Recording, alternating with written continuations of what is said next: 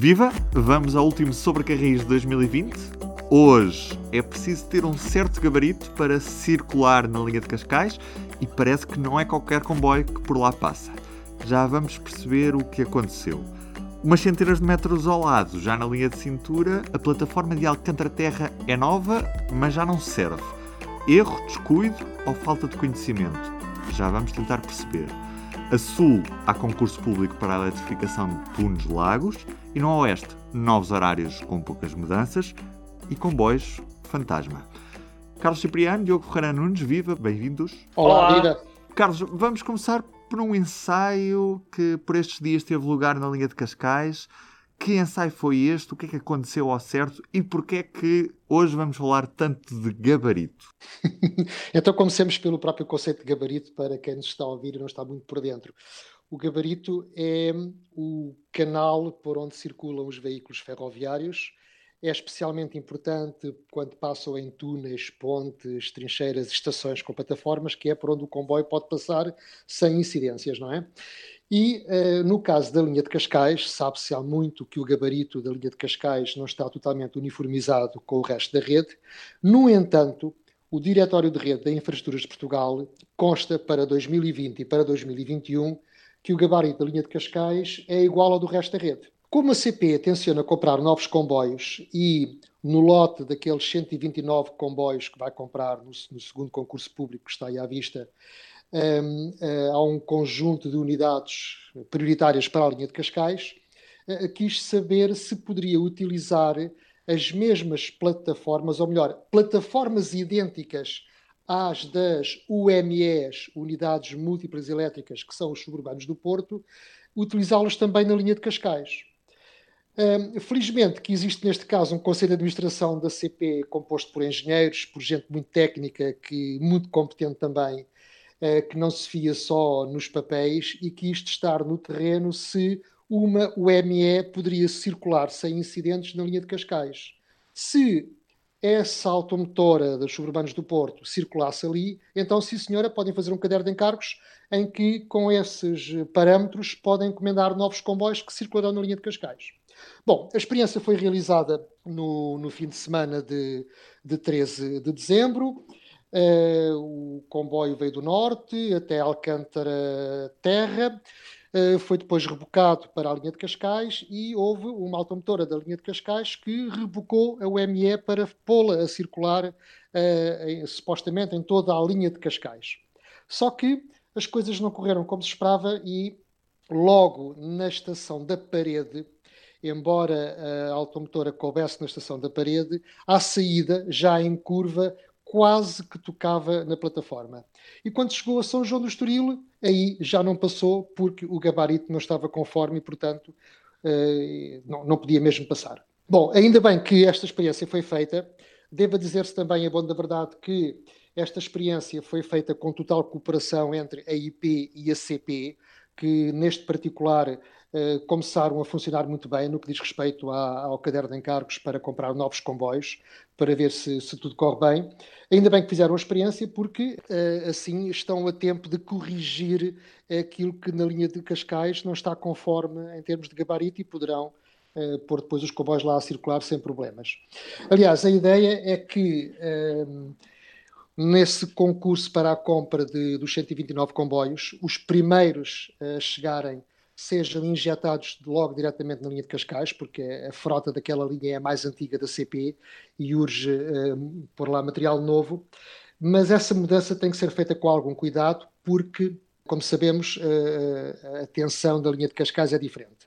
Então eu creio que a CP vai acabar por ter que comprar algumas unidades bitensão para assegurar que durante pelo menos um ano a dois coexistam os comboios velhos com os comboios novos com a tensão atual. E que só mais tarde, quando mudarem a tensão, então sim retira os últimos comboios velhos e ficam só os comboios novos. O que é que eu quero dizer com isto? Para que os comboios novos, à medida que sejam entregues pelo fabricante, não fiquem encostados num canto à espera de poder entrar todos de uma vez na linha de Cascais, podem ser injetados à medida que vão chegando, coexistindo com o material antigo. E daí a necessidade desse material ser bitensão. Portanto, esta interoperabilidade tem que existir ao nível da tensão mas também ao nível do gabarito, e ainda bem que esta experiência foi feita, porque uh, senão uh, poderia acontecer como aconteceu em França aqui há uns anos, em que a SNCF comprou comboios novos e depois também não cambiou nas plataformas. Portanto, ainda bem que esta administração da CP e a IP colaboraram para fazer este teste e uh, atempadamente poderem corrigir estes erros. Diogo, o que é que explica que um operador de, de rede não tenha conhecimento, ou, ou, aliás, se calhar tem conhecimento, mas não, não o diz no diretório de rede, que a linha de Cascais tem essas condições particulares de não ter os standards do resto da rede e que por isso não é qualquer tipo de comboio que por lá passa. Porque é que o que está no diretório de rede não corresponde à realidade e isso só foi corrigido agora mais tarde? O artigo do, do Carlos é, é, é, muito bem redigido, porque há lá um pormenor que é. Caramba! A IP, só dois dias antes dos ensaios, foi isto que tu escreveste, Carlos, se não estou em erro, é que uhum. é lançou o Diretório da Rede para 2022, e os Diretórios da Rede são uma espécie de mapa, são uma espécie de borda d'água para a rede ferroviária nacional, porque está lá tudo, desde as tarifas que são pagas, a altura das plataformas, tudo e mais alguma coisa que possa imaginar. E só dois dias antes dos ensaios é que corrigiram a informação relativamente aos contornos da linha de Cascais. Portanto, imaginem que a CP tinha confiado na informação e que não ia verificar ao terreno. Isto daqui a uns anos os contribuintes portugueses não iriam achar graça nenhuma, porque no processo de, dos concursos para a compra dos novos comboios, 48 são para os serviços suburbanos, 30 são só para a linha de Cascais e ainda há 18 autómetras elétricas que têm de fazer a, a, futura ligação entre a linha de Cascais e a linha de cintura. Agora, imaginem o que era comprar uns comboios que eram ao jeitinho da linha de Cascais, mas depois ficavam demasiado largo ou demasiado estreitos, aliás, para circular na linha de cintura o risco das pessoas tropeçarem, por exemplo, entre o comboio e a plataforma, aquele famoso aviso, cuidado com a, com a, distância entre o comboio e a plataforma, seria muito pior do que é atualmente. Portanto, ainda bem que isto foi testado, porque senão daqui a uns anos teríamos consequências muito, muito graves, não só financeiras, como de segurança, como em termos de reputação até. Agora, como é que se resolve isto, não é? Eu, eu diria que a solução mais prática será corrigir uh, algumas das plataformas da linha de Cascais. Mas, Carlos e Ruben, eu vou deixar a voz uh, apresentar outras sugestões. Aparentemente, tudo indica que vão ter que corrigir pontualmente algumas plataformas da linha de Cascais. Será a solução mais óbvia, não é? Agora, além da questão do gabarito uh, uh, para a circulação do material, há também um problema de altura de, das plataformas que não é igual na linha de Cascais ao resto da rede. Nada Portanto, igual. Também aí terá que ser, terá, terá que se mexer, não é?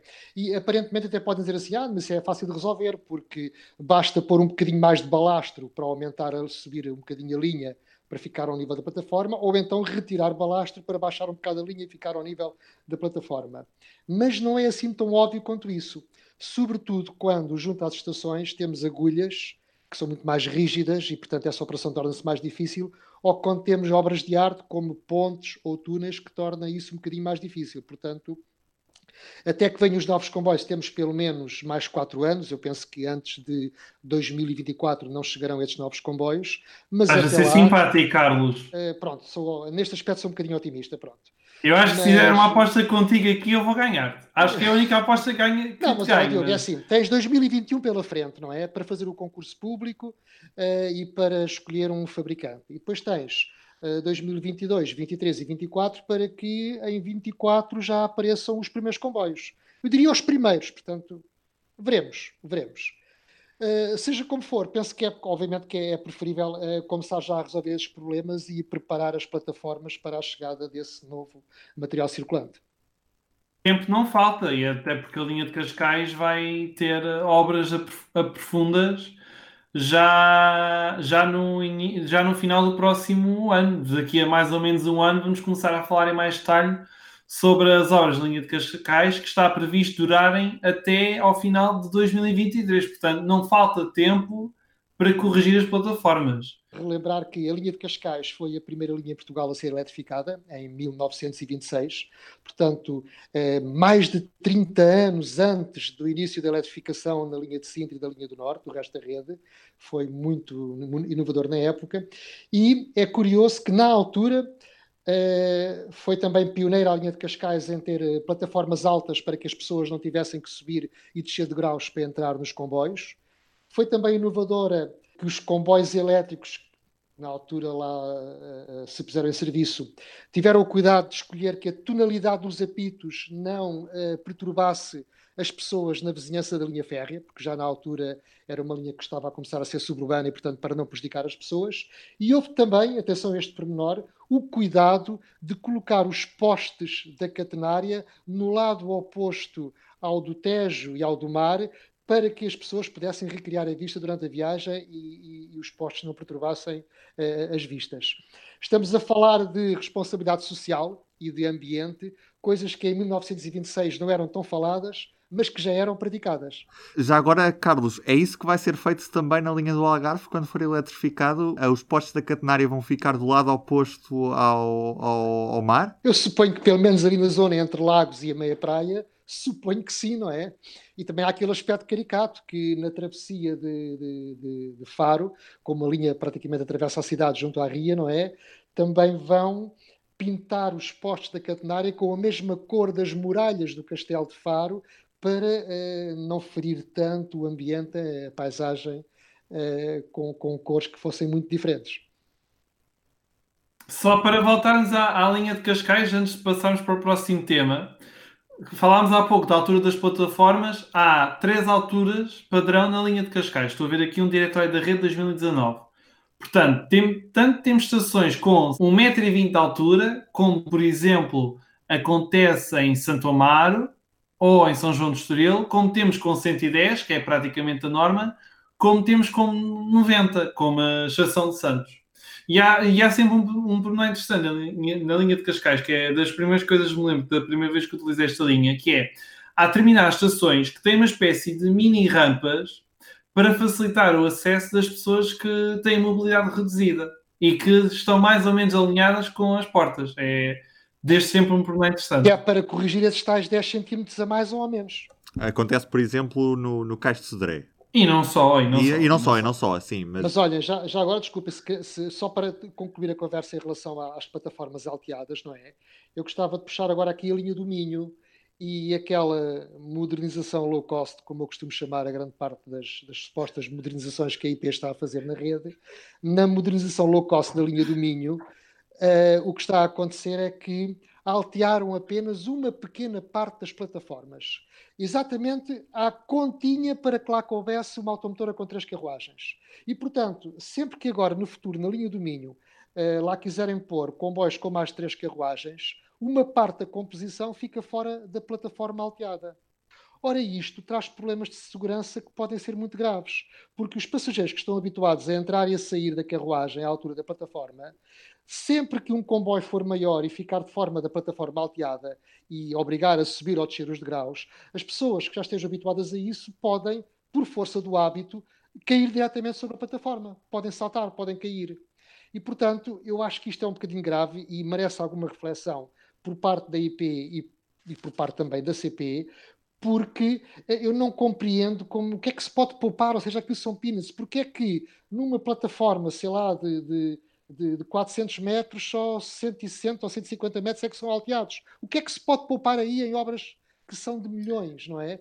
E, portanto, eu acho eh, quase que a palavra certa é ridículo. É ridículo que a IP só agarre nas plataformas das estações da linha do Minho e só provoque o seu alteamento em meia dúzia de metros e não em toda a plataforma.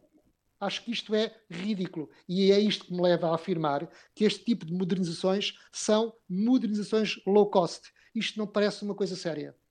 Olha que Vila Franca de Xira também. Há parte da estação de Vila Franca de Xira que tem a altura normal do, dos 90 centímetros mas a, a, parte mais antiga, junto às portas, uh, continua com 30, 40 ou até, me, ou até menos centímetros. Não, toda a plataforma não tem a mesma altura. Se houver, por exemplo, um intercidades com 9 ou 10 carruagens, uh, pode ser complicado. Claro, o que vai acontecer, por exemplo, no caso do Minho, uh, se avançar com o Intercidades para Valença, não é? É que em algumas estações o revisor vai ter que dizer cuidado ao sair da plataforma, porque nem toda a composição está ao mesmo nível da plataforma alteada. Diogo, vamos falar de também plataformas na linha de cintura. O que é que se passa na estação de Alcântara Terra? Parece que a plataforma não bate com os estándares europeus e por isso a CP, que supostamente será a única a utilizar a plataforma, não a quer utilizar, apesar da plataforma ser nova. O que é que se passa em Alcântara Terra? Olha, Ruben, tu conheces muito bem Alcântara Terra porque uh, já acho que não estou aqui a contar algo absolutamente secreto. É uma situação que utilizas muitas vezes quando te deslocas para a redação do público. Diariamente. Nesta altura, não tanto por causa do teletrabalho, mas efetivamente a minha viagem diária é uma das estações da minha vida. E quando é que foi a última vez que utilizaste a estação de Alcântara Terra? Conta lá. Estava em obras, foi há, há cerca de um mês e meio, dois meses, por volta disso. E nessa altura ainda estava em obras. Então, as obras acabaram na, na semana passada, portanto, foi mais ou menos há uma semana, nós estamos a gravar a 22 de dezembro. A CP foi autorizada a usar uh, a estação em nas perfeitas condições na, na passada quarta-feira, dia 16 só que foi uma espécie de Kinder surpresa. Então, o que é que aconteceu? Chegou lá o comboio da, da CP, vindo da Castanha do Ribatejo, como acontece de segunda a sexta, já que aos fins de semana não há comboio de Alcântara Terra. E das oito portas do comboio, que normalmente são feitas com as UQEs, os comboios de, de dois andares, acontece que nas primeiras cinco portas estava tudo ok. Nas, quando eu digo as primeiras cinco portas é com o comboio virado para o rio. Mas nas três portas mais atrás havia diferenças de. Ou seja, a pessoa saía do comboio e, em vez de descer ou de ficar à linha, como é habitual, ficar com o mesmo nível, não, tinha que subir como se fosse um autêntico degrau. E a CP foi acompanhada completamente surpresa pela situação. A CP seguiu à confiança a ordem dos serviços da IP e de repente, olha, então, mas agora eu para sair do comboio tenho aqui um degrau. Mas que raio. E isto é mais grave. Sobretudo porque para as pessoas que têm cadeia de rodas, para, para as pessoas invisuais, para quem tem carrinhos bebê. E a CP chegou, começou a perceber esta situação e disse assim: Meus senhores, eu recuso-me a usar isto, porque isto é perigosíssimo. Porque a questão é: a plataforma nova tem 1,10 metros de altura. Aliás, era aquilo que a IP defendia num comunicado publicado dia 28 de maio deste ano, quando anunciou as obras, que foram cerca de 220 mil euros, segundo a informação que está no site da IP. A informação continua lá disponível, é só consultarem. Só que a IP agora uh, alega que o problema está na, na, via, ou seja, a parte da via, ou seja, a parte uh, da frente da via, aquela que está mais próxima do rio, está, eh, é feita em betão, está uh, alinhada com a nova altura. O problema é mais atrás, em que está assente no, no balastro, falámos há pouco no balastro, que é normalmente aquelas pedras que ficam com base e depois os carris assentam sobre essas pedras e aí já há alguns desníveis. E o que é que acontece? Esses desníveis provocam a tal diferença de, de altura na plataforma. A CP, ao perceber-se que havia um autêntico degrau, o que é que fez? Meus senhores, eu recuso-me a usar a plataforma nova, apesar de ser muito mais larga do que a plataforma antiga, e então as portas vão continuar a abrir só para o lado antigo até ao final de janeiro, que é quando a IP prevê reparar a situação. A IP alega que isto já estava tudo mais ou menos previsto e que não há problema nenhum, mas é assim, eu se eu se estivesse numa situação com menor mobilidade, eu não acharia graça a isto, sinceramente. Apesar da plataforma antiga só ter 2 metros e meio de largura. O que é que isto quer dizer em termos práticos? Consegue, consegue andar uma pessoa ao lado da outra, mas se, se andar uma terceira pessoa a querer passar à frente, já não dá. Alguém me mandou uma, um Twitter de alguém que dizia que isto não é surpreendente quando temos uma empresa de estradas a tratar da ferrovia. Não sei se é esse o caso, mas de facto isto merece alguma reflexão, porque é mais um dos muitos casos que são consequência da separação da roda com o carril. E se quisermos ir mais longe, isto levar-nos-ia a discutir o modelo utilizado na ferrovia, porque provavelmente, se fosse a mesma empresa, este tipo de coisas não aconteceriam. E com esta separação entre a CP e, e uma IP que já nem é a Refer, que é, uma, que é uma empresa que também já acomoda a parte rodoviária, eu receio que este tipo de histórias, que estas histórias, eh, tenham muitas réplicas no futuro, continuem a acontecer. E, portanto, eu acho que isto merece alguma reflexão por parte uh, do poder uh, político, porque provavelmente o modelo, tal como está, não é uma solução para o futuro. Mas, enfim, isto é uma outra reflexão. Estávamos a falar de questões mais prosaicas. Sendo que a IP também não pode fazer grandes obras na estação de Alcântara, apesar de ter levado em 2018 uma nova cobertura, agora uma nova plataforma, e agora em janeiro vai ter o tal. vão subir um bocadinho a via que é para ficar à altura da, da plataforma nova. Mas a IP não pode fazer mais do que isto, porque, segundo o PNI 2030, a estação de Alcântara Terra passará a ser subterrânea no final desta década, que é para se fazer a tal ligação entre a linha de Cascais e a, e a linha de cintura. Mas mesmo assim era um pouco escusado uh, andarmos a construir plataformas que e depois dizer faz favor de usar e depois afinal, ah, ah, afinal não dá. Quer dizer, isto não. É só mais um sentido. dos grandes desencontros entre operador e gestor de infraestruturas que tem marcado a Ferrovia Nacional nos últimos tempos. E infelizmente é um, é um, é um erro que tem consequências para a mobilidade das pessoas e, e que também tem consequências financeiras, uma vez que uma plataforma nova não vai ter utilidade porque o operador não a vai usar. Vai ter, mas. Uh, Neste momento não, um não é? Neste momento não a vai usar. Portanto, há, há, há, uma obra que se tornou necessária por causa, de, por causa disto não estar planeado, não é? Mas a IP alega que isto era necessário. A IP alega que isto já estava tudo previsto, ou seja, que iam fazer a plataforma nova, mas que uh, tínhamos que corrigir ali a via um bocadinho. Apesar de nunca ter sido anunciado, Diogo. Pois é. Essa é que é essa. É que nunca foi anunciado. Foi agora, assim, do nada. Mistérios, Natal. Uh, entretanto, mais notícias ferroviárias. A Sul já há concurso para modernização do troço Lagos-Tunes. Carlos Cipriano, não estás muito feliz? não, de facto, para quem acompanha estas coisas, não é propriamente um motivo de felicidade saber de mais uma pseudo-modernização ou, uh, volto a repetir-me, modernização low cost, ou melhor, nem chega a ser uma modernização, basicamente o que se está fazendo no Algarve é pôr o fiozinho por cima, é pôr a, catenária e, e, e, mais nada, não é? O que é uma pena, o que é uma pena, porque, uh, ainda por cima neste caso do ramal de Lagos, entre Tunes e Lagos, os comboios vão continuar a entrar nas estações à velocidade de 24 km hora e até de 19 km hora, porque a IP não previu nenhum aumento de velocidades em termos do traçado da linha e nem sequer tenciona mexer na sinalização para permitir que esta seja mais flexível e que os comboios aumentem a velocidade. Ora, eh, isto faz-me pensar o que é que está por trás disto. O que é que levou alguém na IP a decidir gastar milhões de euros no Algarve uh, sem que as pessoas depois possam ganhar alguma coisa com isto, a não ser o simples aumento da velocidade pela passagem de tração a diesel para a tração elétrica, mas que é muito pouco.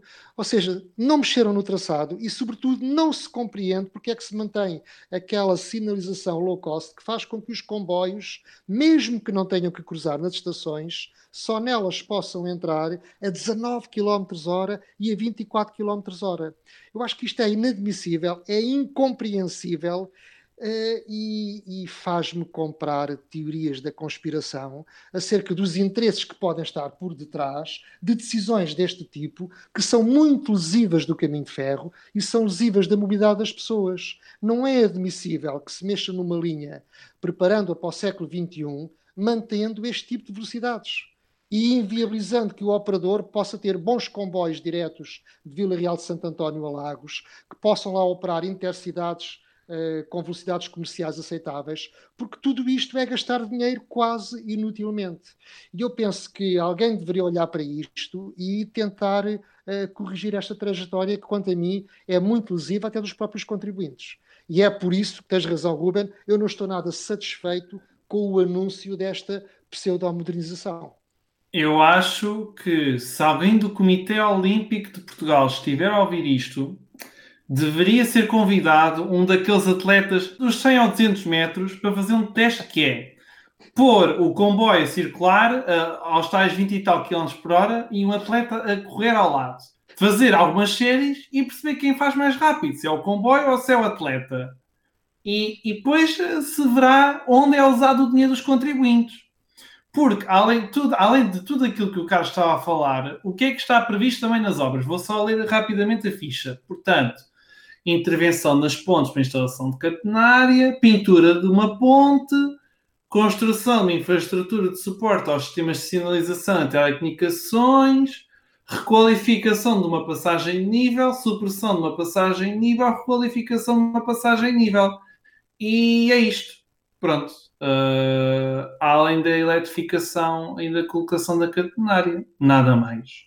A obra tem um prazo de execução de 23 meses, estimando-se que esteja concluída só no final de 2023, quando isto já deveria estar quase concluído se se, se tivesse seguido o plano definido em fevereiro de 2016, há quase 5 anos. Pois, e é esta a linha que nos querem apresentar para o século XXI, uma linha com potencial enorme, numa região como é o Algarve, que ainda por cima serve o centro das localidades, como é o caso de uh, Portimão e de Lagos, que até poderia e deveria ter comboios diretos para Lisboa, e continua ali um ramal assim semi-esquecido em que limitaram-se a pôr a catenária. É claramente muito pouco. E até os espanhóis a olhar para isto, porque nos últimos dias surgiram notícias de uma proposta da construção de uma linha de alta velocidade, de uma eventual linha de alta velocidade uh, compartida em, em Faro e que, e que mostram como há interesse, até do lado espanhol, há interesse em construir linhas de alta velocidade no Algarve. Até há esse interesse. Uh, sim, queres fazer mais uma aposta, Diogo? Uh, oh, Carlos, é assim, apostas para eu perder? Não. Uh, se for para ganhar, talvez. Mas eu, como já me contento em ganhar uma, não quero estar a, a roubar-te as vitórias. Já agora dizer que a, que a linha é proposta, é uma linha Faro, o Elva, Sevilha, que é proposta pela Câmara do, do Comércio uh, desta, desta região, da, da Andaluzia, de Espanha. Isso não é novo, porque atenção que já em 2003, na Cimeira da Figueira da Foz, quando... Não é novo? Não, não, porque quando. 2003? Caramba! Na, na Visionários! Foz, quando, Visionários! Quando se fez aquele, aquelas propostas do, da rede de alta velocidade para Portugal, em que houve o milagre da multiplicação das linhas de alta velocidade, não é? Nessa altura já estava previsto uma linha que seria Lisboa, Beja, Faro, Huelva. Portanto, já nessa altura se falava numa linha que uh, servisse o Algarve com a Andaluzia. Pronto, obviamente já reparaste que eu sou um bocado cético nisto. Eu acho que, olha, são linhas, senhor, seria, são linhas. Já não seria mau, já não seria mau, Diogo, que se prolongasse a linha do Algarve de Vila Real de Santo António a Vila Real de Santo António Guadiana, como havia antigamente. Pode parecer que isto é irrisório, mas não é, porque os teóricos falam muito em interoperabilidade e intermodalidade. E, na verdade, nós tínhamos ali uma estação no centro de Vila Real de Santo António, ao lado da estação fluvial uh, com os ferries que cruzam para Ayamonte, e isso sim é que era a verdadeira inter intermodalidade. E acabaram com essa estação, e a estação de Vila Real ficou nos arredores da cidade. Agora, enfim, a cidade já cresceu e já está quase mais ou menos bem inserida, mas a verdade é que havia uma linha que ia até ao Rio, que servia ao centro da cidade e uh, acabou-se com essa parte terminal. Eu diria que se começassem por aí já não era mal, porque quem vem por terra, quem eh, de Espanha, atravessa o Guadiana uh, e chega à Vila Real, depois tem que andar ainda muito para apanhar o comboio. E seria muito interessante que o comboio já estivesse ali mesmo ao lado. E já agora também é curioso, porque em Lagos fizeram quase a mesma coisa. Uh, esta, a velha estação de Lagos, uh, que neste momento é uma, uma ruína, é quase uma visível ruína que ali está, foi substituída por uma estação totalmente incaracterística, uma espécie de um apiadeiro, que ficou ainda mais longe da cidade de Lagos, nas transeiras da Marina, uma coisa assim relegada sem qualquer importância, que não dá nenhuma dignidade ao caminho de ferro. E, portanto, tanto numa ponta como na outra, encolheu-se a linha do Algarve. E é, é, engraçado que é nestas pontas que, na teoria, começa aquelas coisas que os blogs de viagem gostam muito, que é a viagem mais longa de comboio uh, do mundo que há de começar em Vila Real de Santo António e acabar já na Ásia, na outra ponta do, do mundo. Oh, Carlos, também estás muito descontente com outra realidade que são os novos horários da CP para. Hum, há algumas mexidas também no Algarve, nada de muito relevante. E a mesma coisa no Oeste. Também há novos horários, mas há poucas mudanças e continuam os comboios fantasma. Sim. há, há, há, poucas mudanças e, e, pouco compreensíveis. Ou seja, a, a, a CP resolveu uh, mexer cirurgicamente no horário da linha do Oeste, uh, eliminando um comboio regional uh, entre Lisboa e Caldas da Rainha, que passou interregional. Só que é um interregional que não faz qualquer sentido, porque demora uma hora e 51 minutos entre Caldas da Rainha e Lisboa. E, portanto, não é, não é absolutamente nada competitivo com a rodovia, em que os autocarros demoram uma hora e 10 ou uma hora e 20 minutos. E, portanto, o que se fez foi, se calhar chateou-se pessoas que embarcavam no comboio regional nos apiadeiros, eliminou-se alguns apiadeiros, mas também se fez uma lei de paragens que não permite velocidades comerciais muito elevadas e, portanto, o comboio nem por isso uh, ganhou muito com isso. Um, eu há bocado dizia que uh, o Conselho de Administração da CP, formado por engenheiros, é, de facto é muito competente nessa área, aquela experiência de Cascais é, é, ilustrativa, não é? Também é o mesmo Conselho de Administração que reabriu a Guifões e que reabriu aqui no Oeste as oficinas da Figueira da Foz, Uh, para tornar mais próxima aqui a, a, a, manutenção do material e, portanto, tem muito boas decisões a esse nível, mas depois penso que falha um bocadinho na parte comercial e na parte das operações, porque ainda por cima vai mexer nos horários entre Caldas da Rainha e Lisboa quando vão começar agora as obras entre Molessas e Torres Vedras, quando se sabe que o serviço se vai degradar, quando se sabe que a linha vai fechar entre 3 a 4 meses para fazer obras no túnel da sapataria. E, portanto, não se entende estas mudanças num troço da linha que se sabe à partida que nos próximos dois, três anos se vai degradar. Então, o que é que a CP, se tivesse verdadeira visão comercial, deveria ter feito? Em minha opinião, era atacar, do ponto de vista comercial, a norte das Caldas da Rainha, que é onde, neste momento, a linha do Oeste é verdadeiramente competitiva. Porque um interregional entre Caldas da Rainha e Coimbra uh, faz a viagem numa hora e 52 minutos.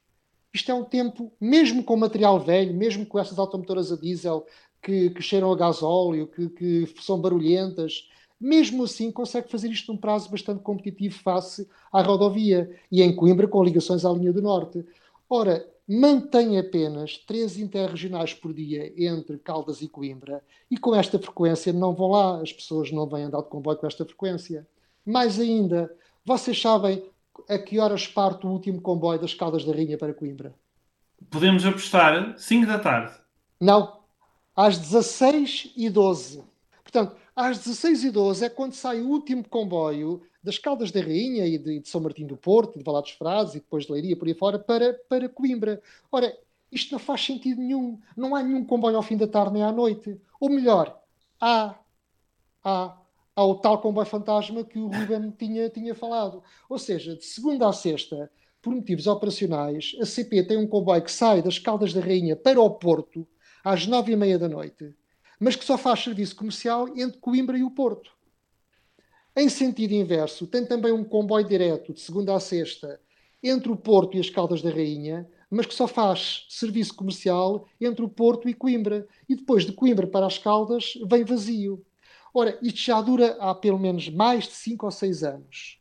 Se isto está para continuar, embora seja uma marcha especial que é justificada para levar uma, um material circulante às oficinas ao Porto, mesmo assim, porque é que não se aproveita isto para transformar num serviço comercial? Uma vez que o comboio tem que levar o maquinista, tem que levar o revisor, tem que pagar taxa de uso, tem que gastar combustível e andam há anos a permitir que andem aqui estes comboios a passar a ferro para cima e para baixo e não fazerem serviço comercial.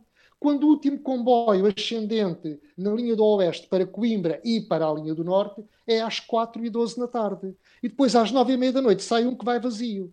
Portanto, esta mesma administração da CP, que tem uma visão que eu uh, aplaudo, que eu elogio, Ehm, do ponto de vista das oficinas, do ponto de vista de dotar eh, a empresa com novo material circulante numa abordagem muito pragmática que é, enquanto não tivermos comboios novos, temos que utilizar os comboios velhos que temos e pô-los ao serviço das pessoas. Mas depois falha nesta perspectiva com falta de visão comercial.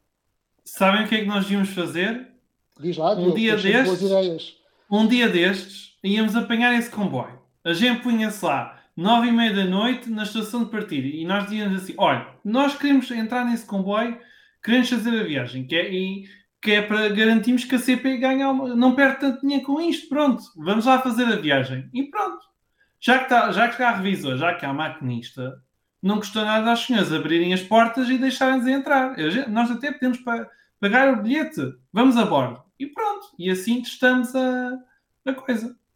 Pois, mas não nos deixariam entrar porque não é um comboio comercial, nem sequer está no horário, não é? Agora, é verdade que por mas dá vontade de transportasse, uh, dava alguma receita à CP, não é? E nada impede que tornem o horário um bocadinho mais atrativo. Agora, era uma questão de olhar para isto, mas de facto há aqui uma grande inércia por parte da CP, porque isto está assim porque está, está assim há anos e perpetua-se. E não há ninguém que tenha uma atitude um bocadinho disruptiva e que transforme esta despesa numa oportunidade em que proporciona algumas receitas. E ainda assim eu vou mais longe. Acho que, apesar de tudo, só quatro comboios por dia entre Caldas da Rainha e Coimbra é pouco deveria haver mais, porque só assim é que as pessoas vêm para o caminho de ferro. Só sabendo que têm vários comboios por dia, das Caldas para Coimbra e para Aveira e para o Porto, é que as pessoas voltariam à linha do Oeste. Porque senão, nem sequer pensam no comboio como uma possibilidade de viagem. Meus amigos, quero desejar-vos um bom Natal uh, para vocês e umas boas entradas em 2021. Agradecer também aos nossos ouvintes, desejar-vos um Feliz Natal, agradecer as mensagens. Temos recebido algumas mensagens de, de ouvintes, quer com sugestões de temas. Alguns já abordámos, outros ainda vamos abordar em próximos episódios. Também a atualidade ferroviária tem sido muito intensa nestes últimos tempos, portanto, uh, continuem connosco e obrigado por nos ouvirem. Uh, não se esqueçam que podem subscrever o, o Sobre Carris nas plataformas habituais para saberem sempre quando sai um novo episódio, de duas em duas semanas. 2021 promete ser um, um, bom ano para a ferrovia, é o ano europeu do transporte ferroviário. Teremos também ali uma reabertura, Guarda Covilhã, a inauguração da, da eletrificação Viana-Valença. Vamos ter. Azarco! Azarco, Azarco, exato, Azarco. Vão, vão, vão, vão, vão voltar aos carris em Portugal. Uh, ou vão para os carris em Portugal, vão voltar vindas de Espanha neste aspecto. Com o novo sistema de informação para os passageiros, já agora. É verdade, é verdade. Já falámos sobre ele. Dentro da CP. E vamos também ver se 2021 marca o regresso do sul de Lusitânia. É um desejo que temos para este Natal, um presente que nós uh, vão concordar comigo, ambicionamos muito. Que regresse oh, Ruben, aos Só falta uma coisa: 2021 também uh, haverá nova administração da CP, pelo menos é o que define a lei. Agora, resta saber é se as pessoas serão as mesmas ou não. Da CP e da IP. Resta saber qual será a proposta do, do governo para, para a empresa que gera as infraestruturas de ferrovia e de estradas. Uma coisa é certa, 2021 traz novos episódios do Sobre Carris. Diogo e Carlos, um grande abraço para vocês, um bom Natal, umas boas entradas e até ao próximo Sobre Carris. Um abraço, boas festas para todos. Grande abraço, boas festas. O público fica no ouvido.